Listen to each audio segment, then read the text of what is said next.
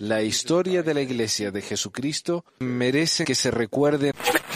Pesquisas. Mormonas.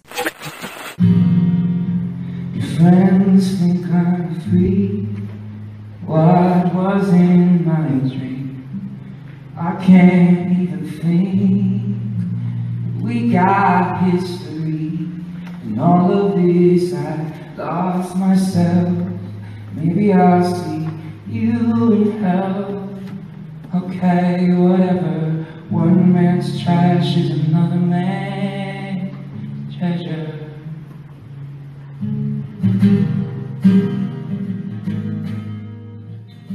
Hay tantos himnos mormones, pero no hay ninguno ex mormón.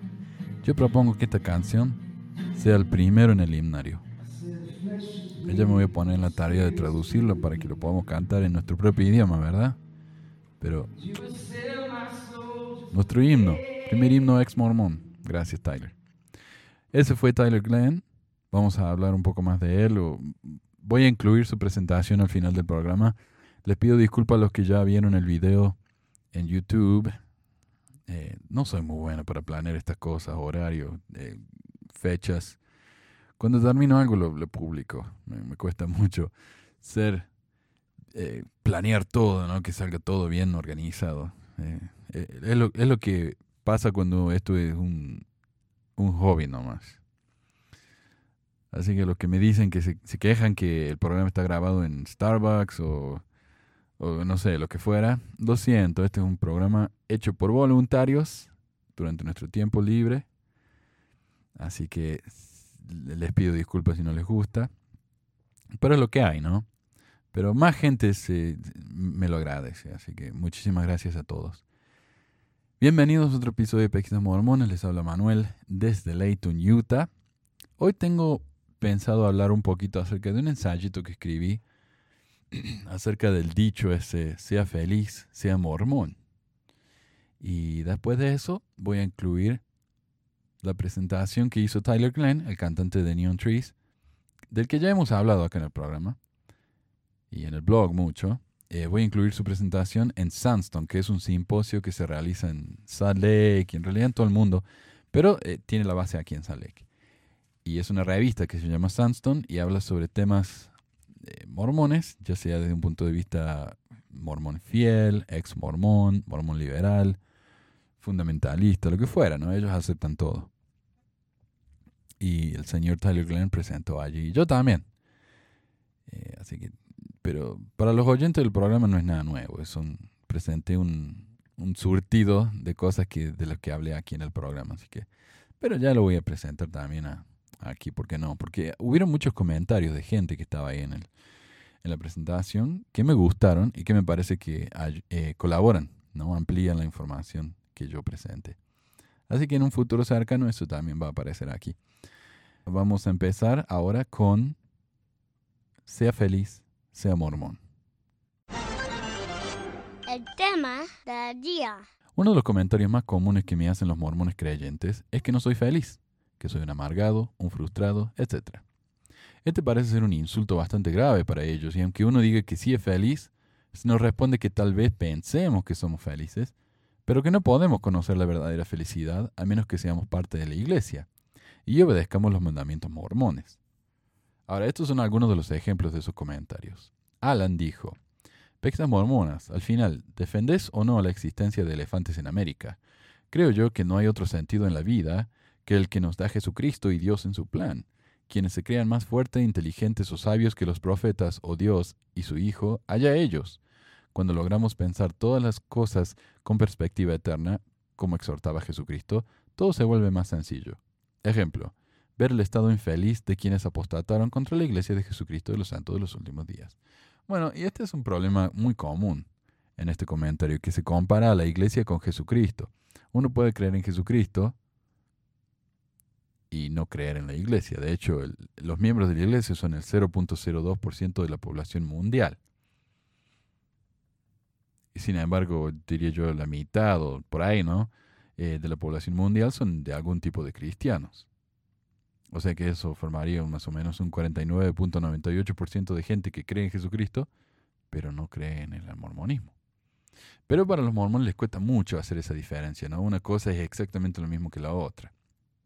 Pero bueno, si yo no comparto el Evangelio mormón, eh, voy a ser infeliz, como me dice este hombre, porque yo obviamente apostate.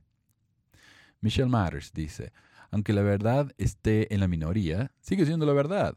Somos muchos miembros activos que sabemos la verdad, pero la gente siempre estará atacando. Como tú, por ejemplo, al cortar los videos. Si en verdad crees en Dios, deja de ofender al prójimo. Empieza por ahí. Sé feliz y deja que tu ira y deja tu ira que te envenena. Saludos. Hashtag Sud. Yo corté el video. Eh, es un video de, del señor. eh, ¿Cómo se llama el apóstol este? Be- Bernard, que dice que en la iglesia mormona no hay homosexuales. Sí, yo lo corté el video porque quise la cita esa, pero puse el, el enlace al video completo como en, en, el, en la descripción del video y como en cuatro comentarios. Pero estos siguen diciendo que yo lo corto el video. Y en realidad lo que yo veo con esto es que tienen vergüenza ellos. Les da vergüenza de que Bernard haya, dicho algo así. De otra manera, ¿por qué me, me siguen, lo siguen defendiendo tanto diciendo que yo corto los videos? Él dijo eso, punto. En la iglesia mormona no hay homosexuales, punto. Franz Pérez me dijo, si fueras feliz te dedicarías a ser feliz y no tendrías tiempo para ser un anti. Publicarías videos de cómo ser feliz, darías conferencias, escribirías libros sobre cómo encontrar la felicidad y no más basura anti. Porque estoy seguro que todos los mormones escriben libros sobre cómo ser feliz y dan sermones de cómo ser feliz, ¿verdad? Eh. Adrián dice, hola, yo estoy de acuerdo con el admin de Kumora.org, pero no en forma de burla. Es cuando el admin de Kumora dijo que yo tenía problemas mentales, ¿no? Porque ¿cómo puede ser que alguien no sea mormón o no se considere mormón y hable del mormonismo de manera negativa? Solamente la única explicación es que sea un enfermo mental. Y dice, pero no en forma de burla, quizás deberías buscar ayuda profesional. No estoy tratando de burlarme de ti. Si tienes un buen trabajo en USA, Utah, entonces puedes darte el lujo de un buen psicólogo. Mira, si la iglesia no te funcionó, está bien, pero debes buscar lo que te haga feliz. Quizás con los cristianos or, some, or something. Eh, o sea, lo que hago yo, no hay forma que me haga feliz. Tengo que hacerme cristiano or something. Josué dijo, también me he sentido como tú, un poco vacío. Gracias, Josué. Y como que no encuentro respuestas. Eh, yo sí encuentro respuestas. He tenido diferencias con mis líderes. Yo no. Pero me he mantenido, he confiado en lo que las cosas mejorarán y luego de un tiempo las cosas mejorarán. No me he alejado de la iglesia y estoy extremadamente feliz. Qué bueno, Josué. Juana dijo, y esto yo lo incluyo porque me da un poco de gracia la, la conversación que tuvimos acá. No con Juana, sino con un metido ahí. Ya van a ver. Mijo, yo sé que no eres feliz porque estás luchando, solo la contención de Dios. Deja que el mundo entero adore a Dios como cuando y donde quiera. Es un doble el albedrío y ni siquiera nuestro Padre Celestial no lo ha quitado. Deja que cada uno lo adore como quiera, ¿no te parece? Como si yo fuera y los tratara de detener, ¿no? Como si yo fuera a las iglesias mormonas y diga, si no dejan de orar le voy a tirar una bomba. Qué estupidez. Que cada uno adore como quiera. Y al mismo tiempo, si yo quiero hablar de estas cosas, yo voy a hablar de estas cosas. Ay, me dijo mi hijo varias veces, ¿no? Mi hijo, soy colombiana, tú eres latino y en tu sangre fluye amor, emprendimiento, capacidad, saca adelante tus proyectos de vida. Esto, esto que haces con las pesquisas no son proyectos, es vano, mi hijo. Al final, alguno lograrás convencer, pero será muy poco, porque tú sabes que con las cosas sagradas no se juegan. Mi hijo o hermano, sé valiente y sigue con cualquiera que sea tu fe. Quien quiero ser tu amiga, si se puede. Oh, quiero ser tu amiga, si se puede. O si me dejas, un abrazo. Y yo, y yo le dije un comentario diciendo, no, yo soy feliz, bla, bla, bla.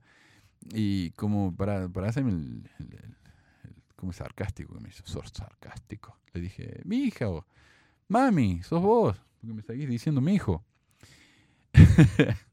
y eso fue todo lo que dije. Y Sergio, Sergio 12448822, se enojó mucho y escribió, leer cómo tratas a una hermana mayor, Juana Reyes, y cómo la desnostas, es digno de un ser totalmente fato de inteligencia, madurez y bastante maricón. Tratarla y denostarla así porque te llamó hijo, por su diferencia de edad, ya le saco que él sabía la edad de la mujer y todo, ¿no? No tiene ni idea, nadie se llama joven que yo. Es dignísimo de lástima, demuestra lo pobre de espíritu que sos y lo sumergido en el odio que estás. No hace falta nada de religión para sentir lo frustrado que sos. Y una contradicción más increíble es... Punto, punto, punto, punto, punto, punto, punto, punto, punto.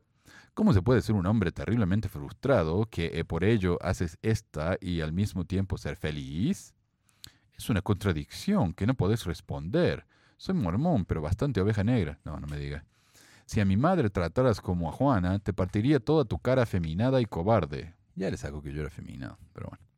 Y corroboro que tu sitio es una imitación falsa de otras Pag Sud. Sí, como el 10.org, me imagino, mormón.com. Sos un reprimido frustrado, hermano, y no te hace falta ser mormón para no ser tan despreciable, simplemente ser hombre y no un cobarde mentiros. Imagínense, porque, porque le dije, mami, sos vos, imagínate si le hubiera dicho algo malo, le hubiera insultado algo. Ah, la miércoles, me tiro una bomba. Continuando, obviamente los mormones tienen una fijación con el tema de la felicidad. Y no es de extrañar, ya que las mismas escrituras mormonas dicen cosas como Adán cayó para que los hombres existiesen, y existen los hombres para que tengan gozo. Segundo Nefi 2.25. Por supuesto que ese gozo no es gratuito, sino que viene con condiciones. El libro de Alma 41.10 dice, He aquí, te digo que la maldad nunca fue felicidad.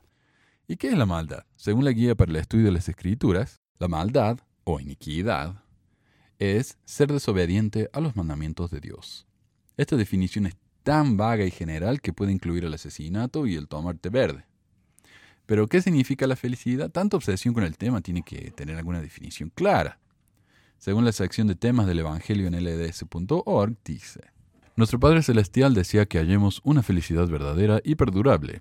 Nuestra felicidad constituye el designio de todas las bendiciones que Él nos da las enseñanzas del Evangelio, los mandamientos, las ordenanzas del sacerdocio, las relaciones familiares, los profetas, los templos, la belleza de la creación e inclusive la oportunidad de experimentar la adversidad.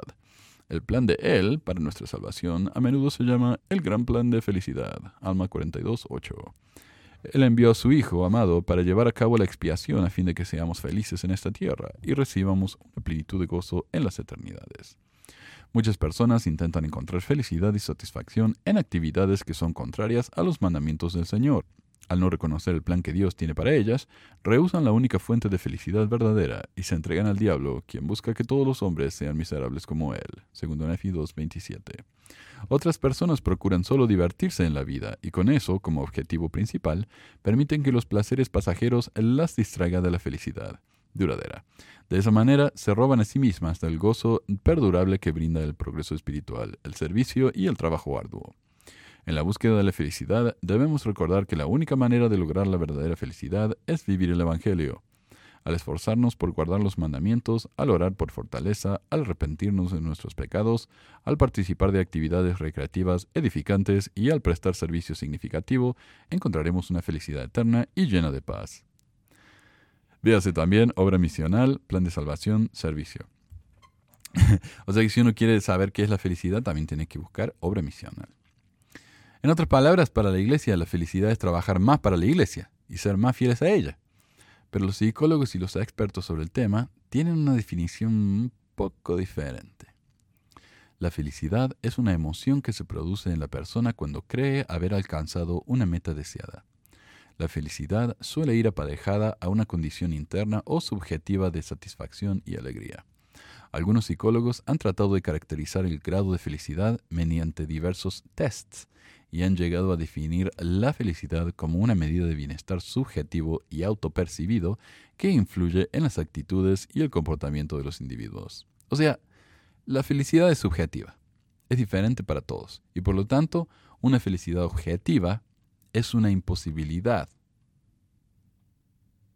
O sea, no pueden decirme, esta es la manera de ser feliz, esta es la receta y funciona para todo el mundo. No, para algunos va a funcionar, para algunos no. No me pueden decir que trabajar para la iglesia, trabajar más, amar a los profetas, eso es la felicidad. Para algunos no. Ahora, a unos les hace feliz el caminar las montañas, a otros el mirar televisión, a otros el comer helado. Por supuesto que si alguien prefiere hacer actividades destructivas o quiere dormir todo el día, seguramente están teniendo problemas que no solamente no los hace felices, sino que requieren de ayuda profesional. Pero decirle a la gente lo que tienen que hacer para ser felices es presuntuoso e ineficaz. A pesar de que la iglesia tiene reglas específicas para lo que todos debemos hacer para llegar a ser felices, Ir a la iglesia, leer las escrituras, orar, pagar el diezmo, ir en el templo, etc. No todos disfrutamos de esas cosas. Y para algunos son diametralmente opuestas a lo que nos hace feliz. Continuando con la definición. Admitir los límites de la personalidad facilitará la capacidad de no derrochar recursos en aquello que es incontrolable. Tratar de condicionar el entorno a nuestro deseo solo impedirá que consigamos atisbar lo que es el flujo que nos lleva al estado de ánimo feliz. Cuando los líderes nos dicen que si no tenemos ganas de orar, debemos orar para pedir por el deseo de orar, o que un testimonio se obtiene al compartirlo, no nos están diciendo que vamos a ser felices, sino que vamos a acostumbrarnos a esas cosas y vamos a tolerarlas. Eso no suena como verdadera felicidad. Como dicen los expertos, si no aprendemos a reconocer nuestras limitaciones, siempre vamos a ser infelices por no poder cumplir con las metas que nos han sido forzadas por personas que ni siquiera nos conocen. Ahora imaginen la presión mental que es para alguien cuando le dicen, el agua hierve a los 100 grados, no a los 99. O Jesucristo pidió que seamos perfectos, tal como Él es perfecto. No son los diez sugerencias, son los diez mandamientos. Tratando de entender el enfoque mormón en la felicidad, propuse la pregunta en un grupo de Reddit y estas fueron algunas de las respuestas. Creo que se están hablando a sí mismos. En parte, ellos quieren creer desesperadamente que son felices, especialmente en comparación con la gente que disfruta todo tipo de cosas que ellos no tienen. También está relacionado con el viejo dicho, debo estar haciendo algo bien porque Dios me ha bendecido. Con un giro más puede convertirse en debo ser feliz porque si no, entonces debo ser inicuo. Otra respuesta fue el traje del emperador. Tienen que hacerlo ver como que todos los demás están tristes o deprimidos porque o la iglesia está equivocada o es simplemente muy extraña. Si la gente habla abiertamente de que son miserables, hace que se den cuenta de la verdad. Y finalmente, vea cualquier reunión de testimonios. Todo lo que ves es llantos y habla de pruebas, luchas de perseverar, aguantar hasta el fin, de desafíos, etc. Imagínense cómo piensan que se siente el resto del mundo si ellos son los únicos que tienen la verdadera felicidad. Si los mormones realmente son la única gente en el mundo que tiene verdadera felicidad, entonces Utah, la capital y sede del mormonismo y la cual es 60% mormona, debería ser la comunidad más feliz del mundo. Pero los comentarios en Reddit parecen contradecir eso. Ahora, ¿qué dicen los hechos? Según CBS News, Utah es el décimo estado más triste en el país, con el 7.5% de su población reportando episodios de depresión, mientras que Idaho, el segundo estado más mormón del país, es el noveno y de acuerdo al Independent Media Institute, Utah ha sido desde hace mucho la capital de las pastillas felices, entre comillas, en la nación, y sus ciudadanos toman el doble de antidepresivos de la población general de los Estados Unidos. En Utah, cerca del 20% de la población toma alguna forma de antidepresivos. Podemos preguntarnos si tanta gente no tomara tantos antidepresivos, tal vez el índice de infelicidad no sería del 7.5%, sino cerca del 30%. Y en un entrenamiento sobre la prevención del suicidio al que tuve que atender el año pasado por mi trabajo, aprendí que 570 utanos murieron por suicidio el año pasado. Utah es el número uno en la nación en el número de pensamientos suicidas, 6.8%, mientras que el promedio nacional es 3.7% de adultos que reportan que tuvieron pensamientos suicidas el año pasado, el equivalente a uno en cada 15 adultos. Utah es número 7 en suicidios como causa principal de muerte entre las edades de 10 y 17 en el 2012 y en el 2013 Suicidios fueron la causa número uno de muerte entre los jóvenes de edad entre 10 y 17 en Utah.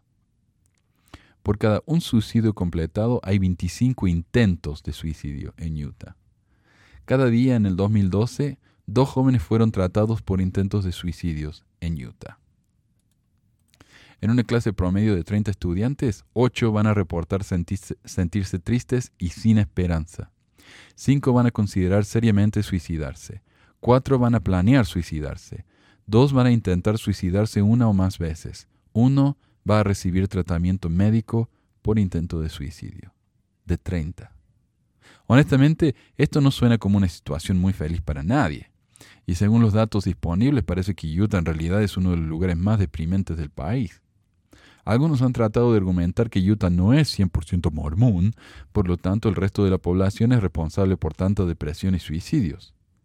Pero si eso fuera el caso, entonces quiere decir que el 40% de la población de un estado es responsable por el mayor índice de depresión e intentos de suicidios en el país entero. ¿Esto realmente suena siquiera probable? Y si lo es, ¿qué tienen los mormones que hacen que la gente que vive cerca de ellos quieran matarse? Pero, ¿por qué entonces la iglesia mormona nos dice que la verdadera felicidad se encuentra solo al vivir su evangelio?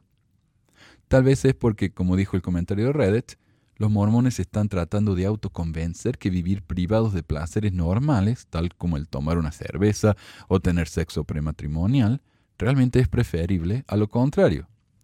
Si mi mamá me prohíbe comer chocolate cuando todos mis amigos comen chocolate todo el tiempo, si no me autoconvenzo de que el chocolate ni siquiera es tan rico después de todo, voy a terminar volándome los sesos de la amargura.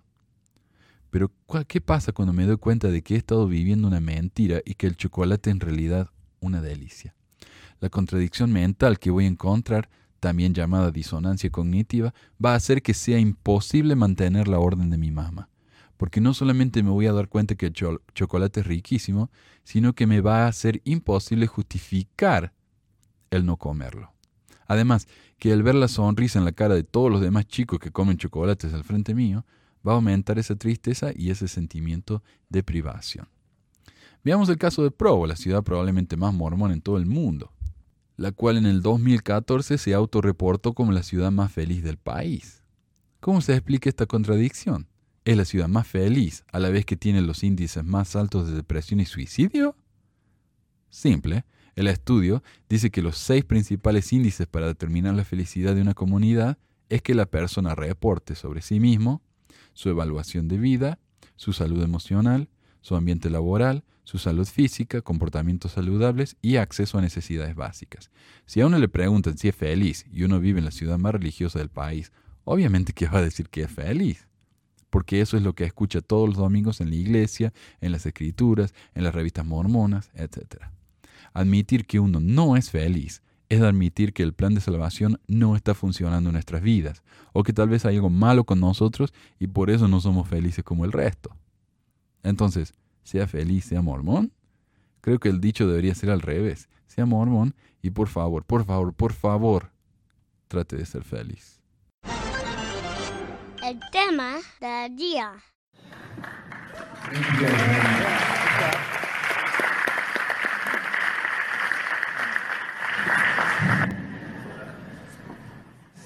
Verano 2002. Tengo 18 años. Es el verano después de mi graduación de la preparatoria. Estoy en mi habitación, la cual está ubicada en el tercer piso de un garaje para tres autos en la casa en la que me crié. Tengo un uniforme amarillo brillante de Del Taco y acabo de llegar del lugar grasoso donde trabajo. Estoy en mis rodillas, con los brazos cruzados, en mi cama y mi cabeza baja. Tengo lágrimas rodando por mi cara. Oro a quien pienso que es Dios, pero en este punto estoy hablando con quien quiere escucharme. Tal vez mis paredes me están escuchando. Tal vez los carteles de rockstars, Bruce Springsteen, Joe Strummer, Gwen Stefani, Morrissey, Beck, tal vez ellos pueden oírme. O tal vez con suerte mi mamá está en el garaje y puede escucharme hablar.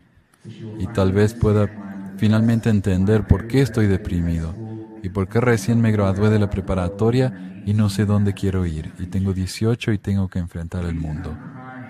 La razón por la que estoy llorando es porque me siento como me sentí por mucho tiempo, como dos personas diferentes. Una de esas personas es un investigador espiritual, buscando los misterios del universo y la mente del Padre Celestial.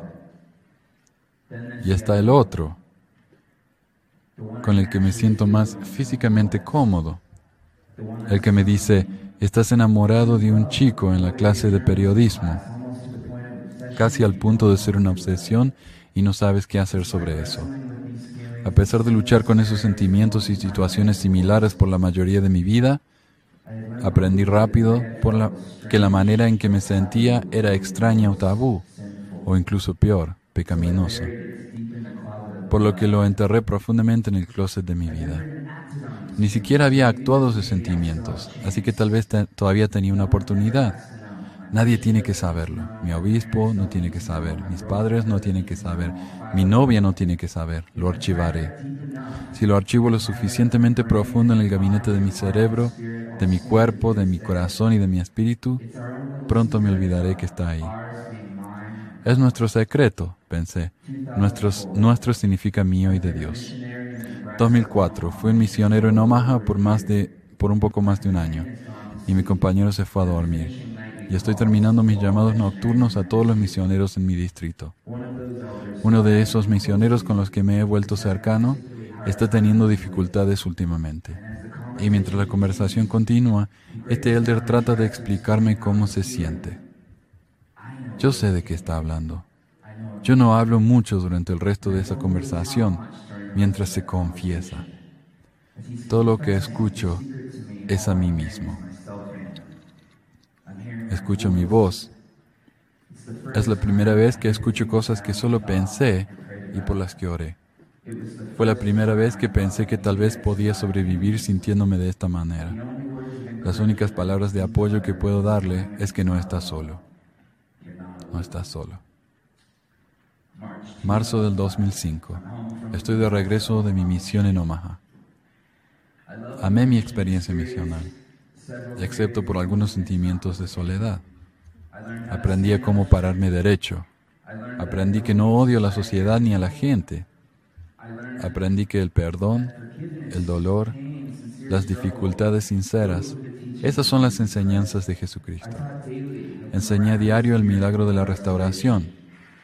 Llegué a conocer a un Padre Celestial amoroso, tanto como uno puede conocerlo.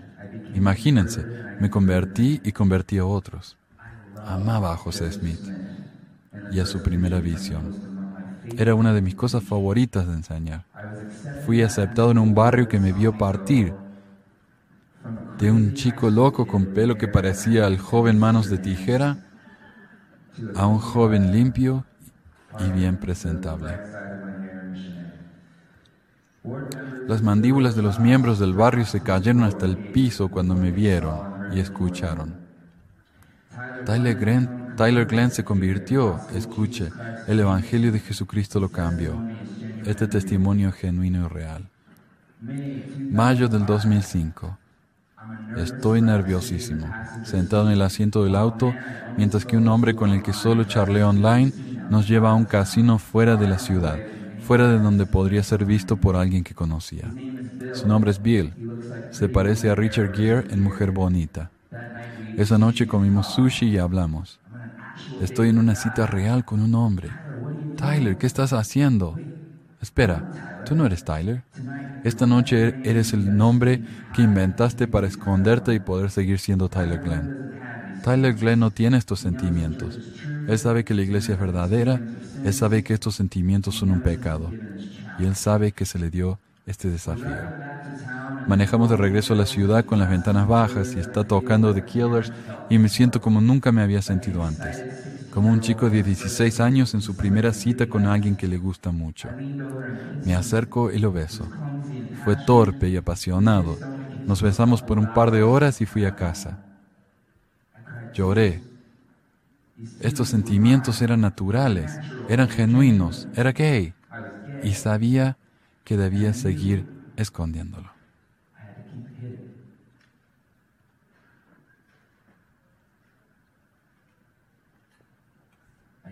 Sabía que tenía que archivarlo. Esa fue una de los cientos de experiencias que archivé en mis 20 profundo en ese closet. Nunca hablé de esos sentimientos en voz alta con nadie cercano a mí en mi vida real. A veces solo en oración al Padre Celestial. Pasé noches orando, rogando su perdón. Se hizo tan fácil como prender y apagar una luz. Descubrí que podía compartimentar esos sentimientos y experiencias. Sentí que tal vez había encontrado una manera de hacerlo funcionar, inocente de lo que eventualmente me comería vivo. Es el 2008 y la nube de la tormenta de la Proposición 8 está encima de California, mi hogar, y en Utah, mi otro hogar. Son seis años antes de que mencione las palabras soy gay a mis padres, a mi familia y a mis amigos. Y sin embargo, siento el dolor y la, y la humanidad de todo esto. Sé que la proposición 8 no está bien. Sé que la iglesia metiéndose tanto en las políticas de los gays no es correcto. Pero sé que la iglesia es verdadera y de alguna manera todo iba a funcionar. Pero me sentí en conflicto. Miembros del barrio comenzaron a poner carteles en sus casas en apoyo a la proposición 8. En lo que parecía no tener ninguna razón, mis padres rechazaron poner un cartel en su casa. Esta sería la primera vez en mi memoria que mi familia siquiera mencionó la homosexualidad. Era algo que no nos afectaba. Es el 2012 y estoy en un tour en un autobús y son las 6 de la mañana. Y estoy en el teléfono con mi manager llorando. Acabamos de lanzar nuestro segundo álbum. Nuestro segundo éxito está subiendo en los charts. Los conciertos están vendidos y estoy viviendo mi sueño, pero estoy triste. Nada de esto realmente encaja.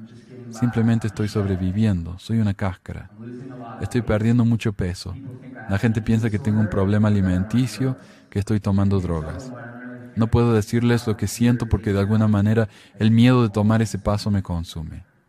Quiero renunciar a mi sueño, renunciar a este viaje porque sé que el riesgo está aumentando. Octubre 2013. Estoy en un auto con mi mamá y estamos yendo al aeropuerto y no puedo respirar. Y el viaje parece que nunca va a terminar. Cuando finalmente le digo rápidamente y con una compostura supuesta, ella pretenda que estoy bromeando, ella piensa que estoy bromeando, que estoy siendo rebelde. Estoy agradecido por su reacción. No, es, no solo es una de amor, sino de profunda preocupación. Y su preocupación no es egoísta, es preocupación por mi bienestar, por mi vida, mi felicidad. En ese momento soy el chico más afortunado del mundo.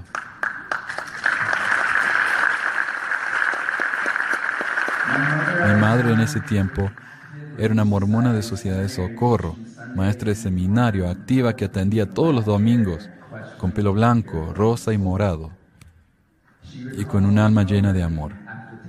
Ella recuerda mirarme después de que le dije que era gay y no vio a su hijo, sino a un hijo lloroso, sino a un niño lloroso y temeroso, que necesitaba el amor puro de su mamá. En ese momento sentí amor de su parte como nunca lo había sentido. Estoy a salvo, estoy fuera, soy gay. Puedo empezar a vivir, ¿no? Marzo 2014. La revista Rolling Stone publica un artículo de cuatro páginas sobre mí titulado Gay, Mormón y finalmente fuera. Estoy rebalsado de mensajes de apoyo y amor de miembros de la iglesia. Me invitaron a reuniones VIP de la iglesia. La radio pública publicó un podcast de una hora sobre el mormonismo de mis padres, hablando de cómo es posible ser mormón y gay, cómo la iglesia está cambiando. Me siento lleno de apoyo, no solo de mormones, sino de hombres y mujeres gays religiosos. De repente soy una voz para tantas causas oprimidas de la gente LGBT cristiana. Ese año en cada concierto proclamé mi amor por mi fe y por mi felicidad. Finalmente estoy en casa. Pensé. Estoy a salvo. Soy gay. Estoy fuera. Puedo empezar a vivir, ¿verdad? Septiembre 2015. Estoy hablando mi verdad en la conferencia de afirmación en Provo, Utah. Estoy diciéndoles a tantos mormones LGBT con corazones rotos, pero llenos de esperanza, a aliados y a padres, que uno puede ser gay y mormón. Que hay un espacio para ustedes. Y que yo era una prueba de eso. En una entrevista de 10 minutos la audiencia vio lágrimas reales cuando confesé mi testimonio y mi dolor. Esa tarde canto, Señor te necesito y ¿dónde hallo el solaz? Y siento el Espíritu. El siguiente mes, en octubre del 2015, hablé en la cena de los aliados de Igualdad Utah. Soy el discursante principal y la tarde entera está centrada en mí. Es un mundo raro, pensé. 7 de noviembre 2015. Estoy en el bautismo del hijo de mi hermano. Estoy en la capilla con mi familia en Ley, Utah. Y vamos a cantar cuando me bautice. Ustedes conocen el himno. I like to look for rainbows whenever there is rain and ponder on the beauty of earth made clean again. I want my life to be as clean as earth right after rain. I want to be the best I can and live with God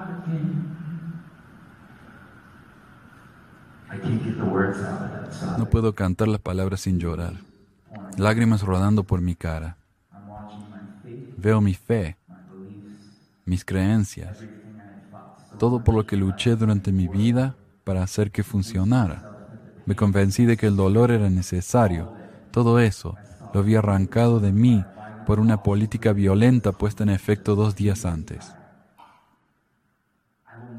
Nunca podré hacer lo que Jeremy, mi hermano mayor, está haciendo, porque él es hetero.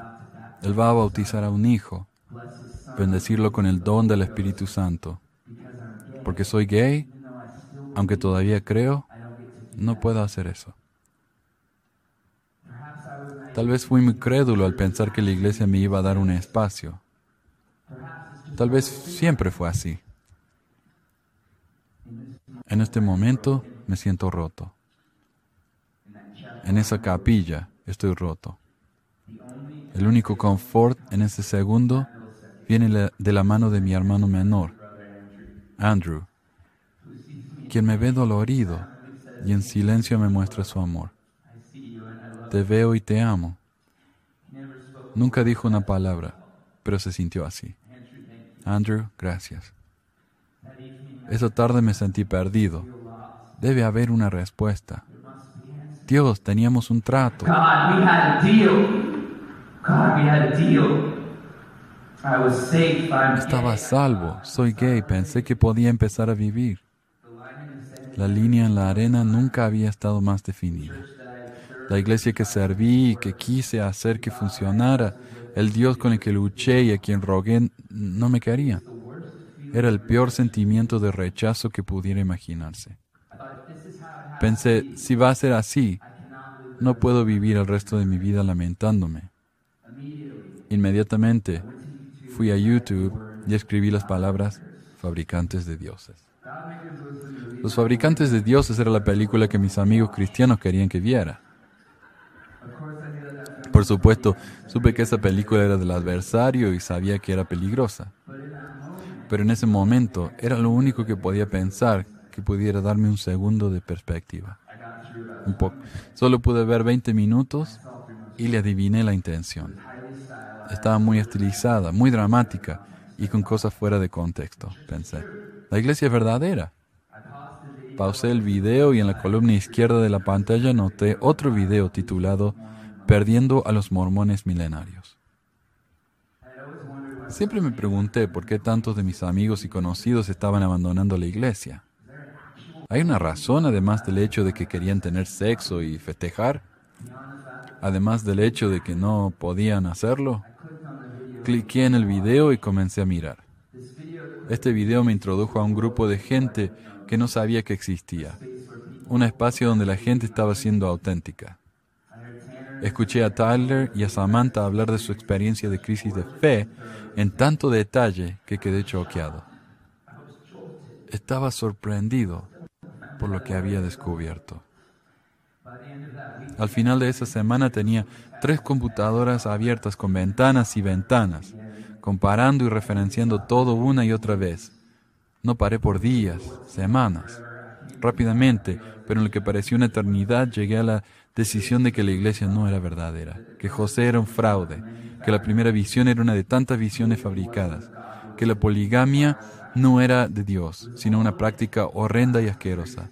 Era todo, los negros y el sacerdocio, el relativismo moral, los anacronismos en el libro de Mormón, Martín Harris, esposas espirituales, el libro de Abraham, la supuesta traducción del libro de Mormón, piedras de videntes, sombreros, era más que eso, era Tom Phillips, Grant Palmer, Tyler Givens, Brian Hells, Jeremy Reynolds, era Johnny Brooke McClay, eran los 6 de septiembre, era Brian Metcalf, era Michael Ferguson y Seth Anderson. Era Lindsay Hansen Park. Era el lado oscuro de José Smith y sus muchos matrimonios.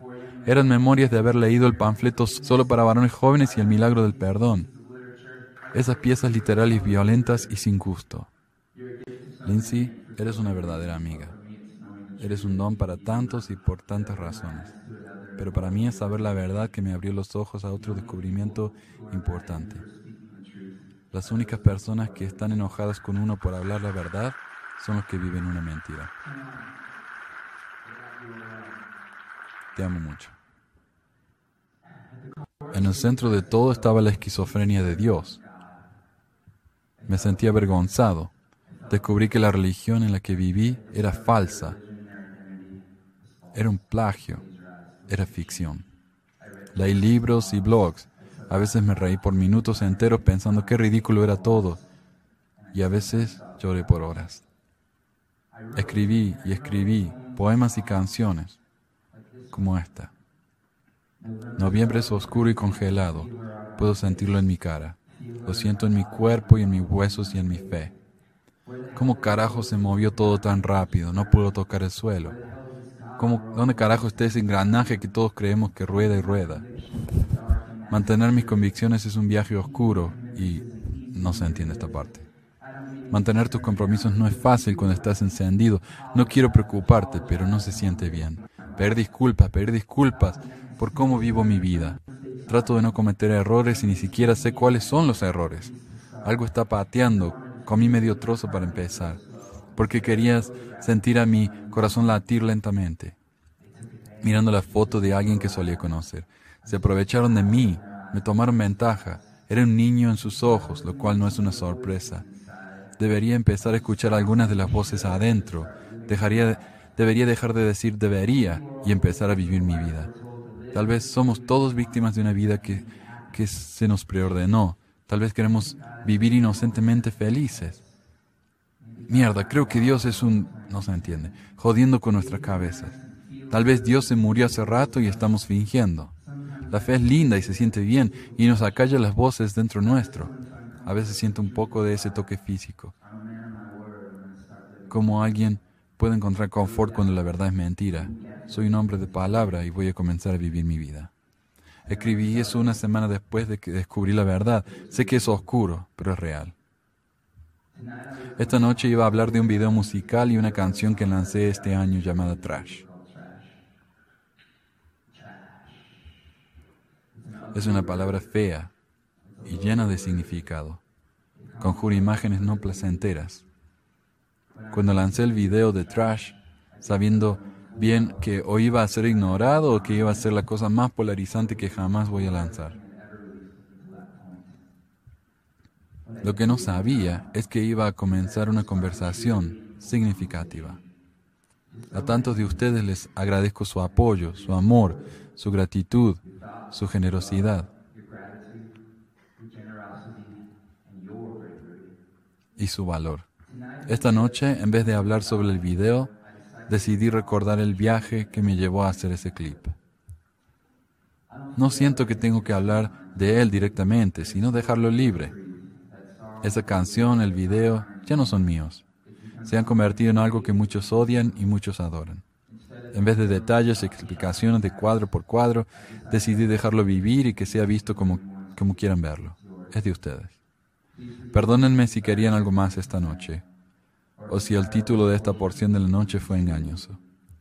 Esta experiencia, esta crisis de fe, este viaje, ha sido un privilegio. A pesar del dolor y de la confusión que sentí, debo decirles que los últimos meses de mi vida han sido increíblemente aleccionadores y por eso estoy agradecido. Gracias.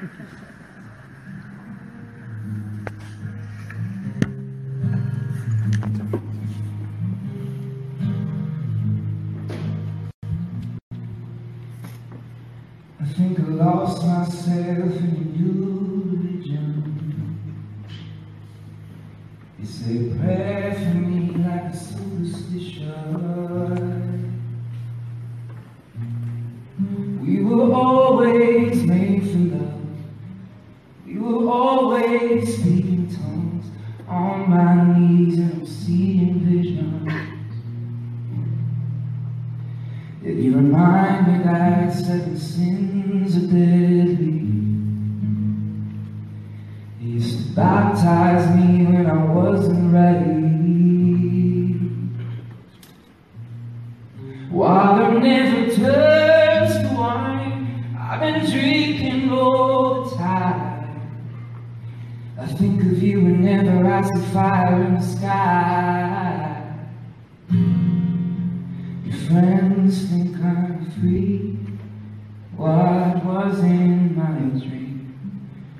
Can't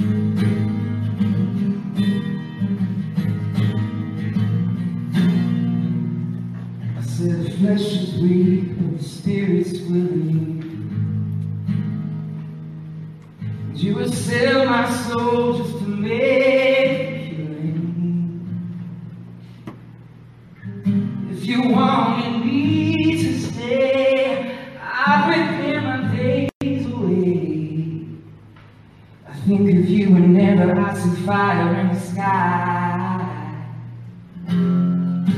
Your friends think I'm a freak. What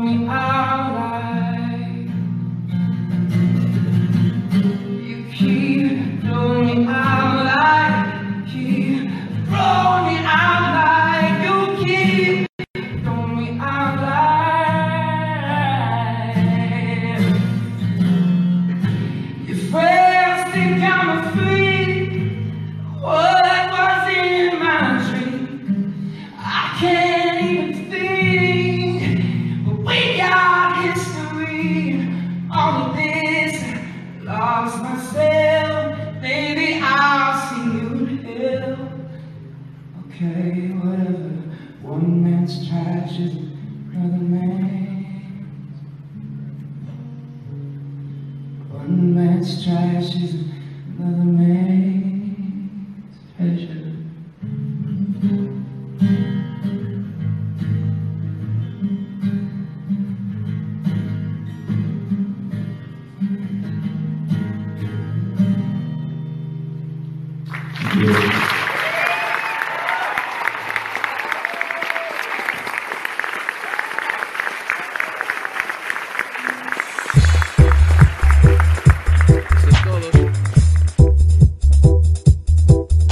Gracias por escuchar este episodio de Pesquisas Mormonas. No se olvide de visitar nuestro website en pesquisasmormonas.com o pesmor.com y nuestro blog en pesquisasmormonas.org o pesmor.org. También tenemos un grupo en Facebook donde la discusión siempre es animada y si tiene alguna pregunta, comentario, queja o hate mail pueden enviarlo a manuel arroba pesquisamormonas.com. Gracias de nuevo por escuchar y hasta la próxima.